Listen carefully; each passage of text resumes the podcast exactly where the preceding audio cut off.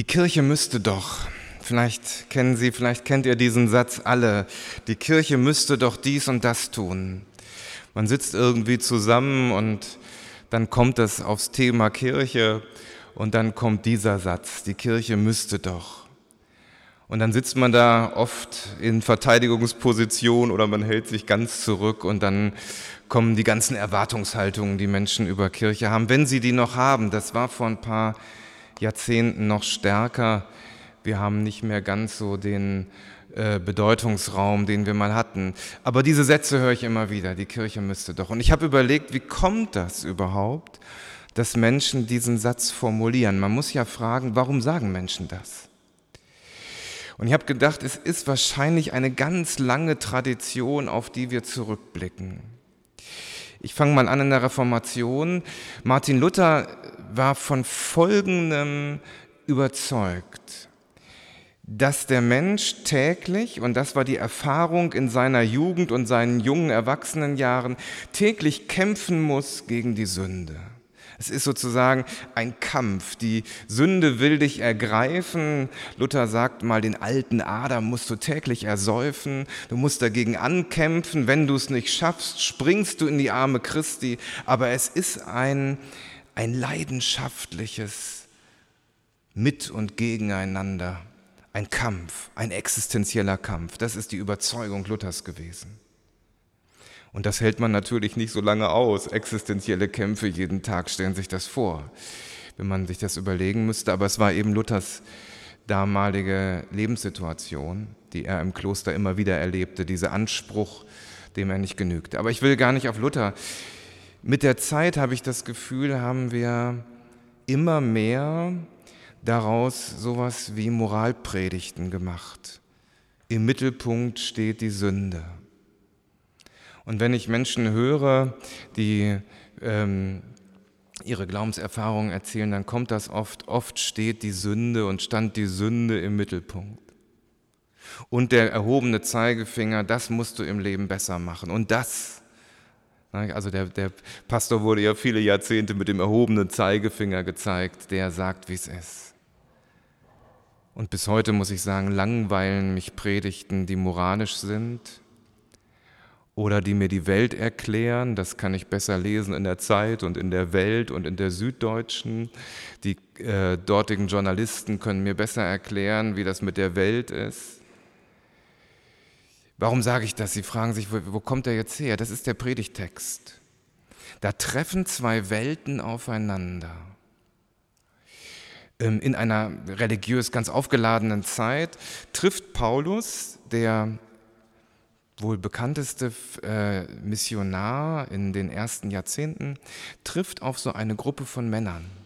Und die kommen ins Gespräch und Paulus fragt, habt ihr schon den Heiligen Geist? Das ist das Zeichen, ob sie Christen sind. Und sie sagen, was meinst du denn überhaupt?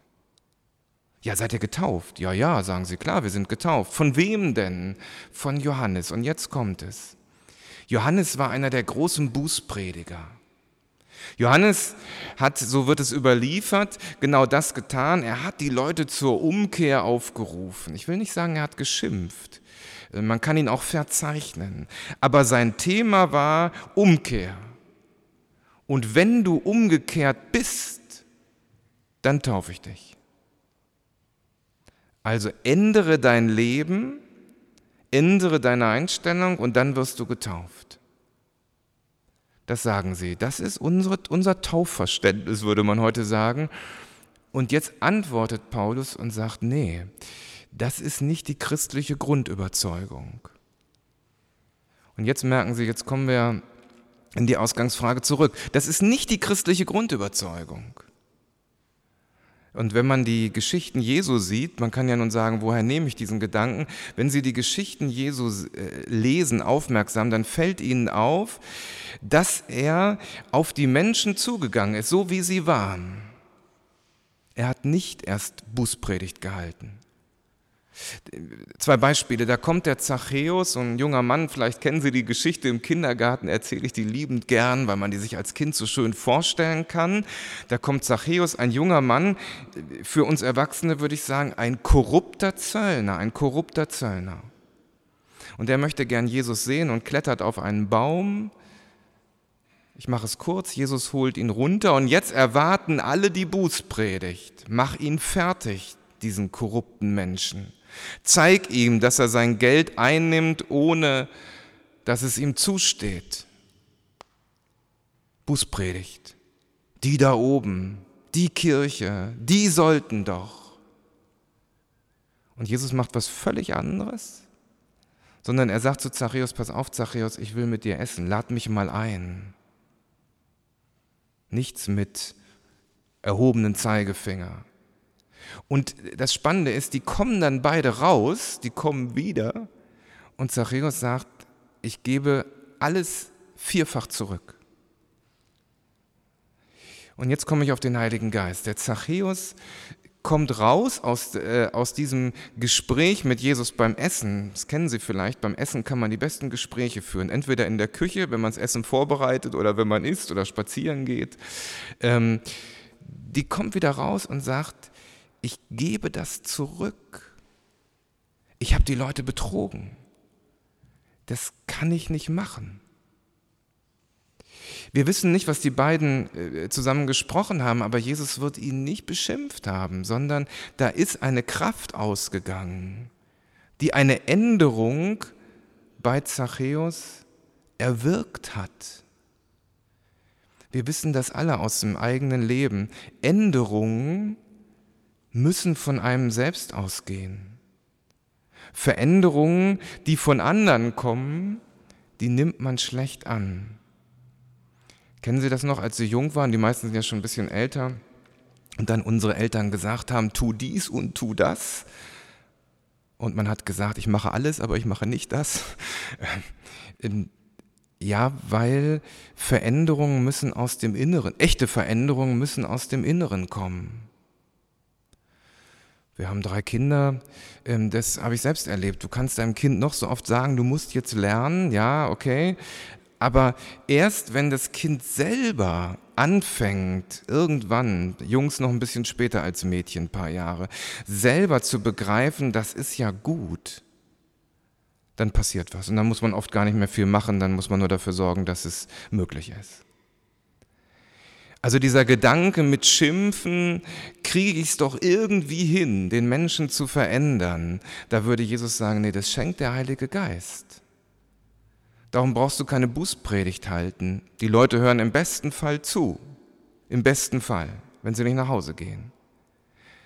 Also von Jesus lernen heißt das Wirken, dass aus einem Menschen ein Christ wird.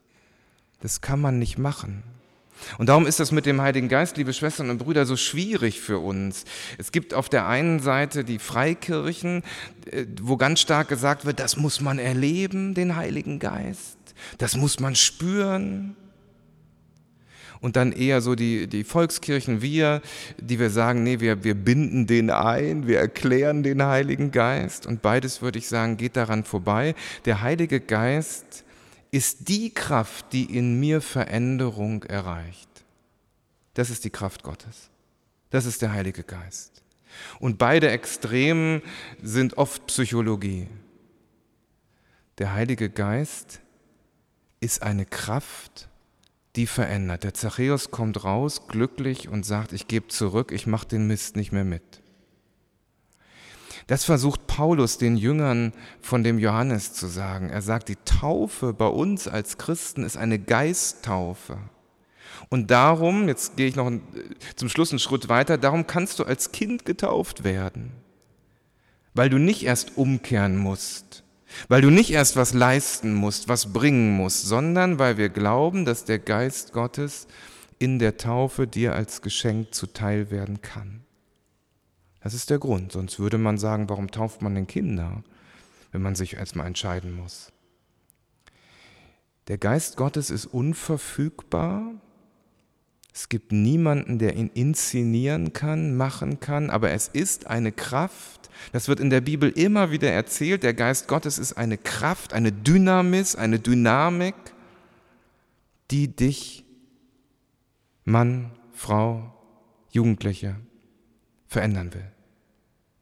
Die dir das nehmen will, was dich belastet. die dich zu einem fröhlichen Christenmenschen machen möchte. Also eine positive Kraft, keine negative, die dich runterzieht und dir tausendmal sagt, was du alles nicht kannst. Das wissen wir ja genug. Die dich nicht ausschimpft.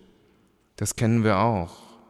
Die nicht den moralischen Zeigefinger hebt. Das hören wir jeden Tag und sehen das auch. Aufgeweckte Menschen hören das alles und sehen das. Und die Kraft Gottes ist eine positive Kraft, die uns zu fröhlichen Christenmenschen machen möchte.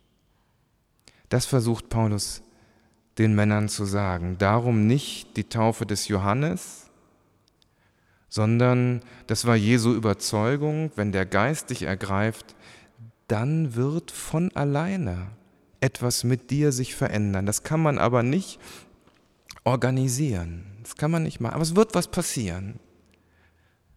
Und das ist schwierig gewesen, immer für uns als Kirche, für uns Menschen, dass man nicht genau weiß, wie geht das denn? Erklären Sie mir das mal. Man muss sagen, die Unverfügbarkeit des Geistes Gottes ist ein großes Geheimnis, aber sie wirkt immer wieder neu.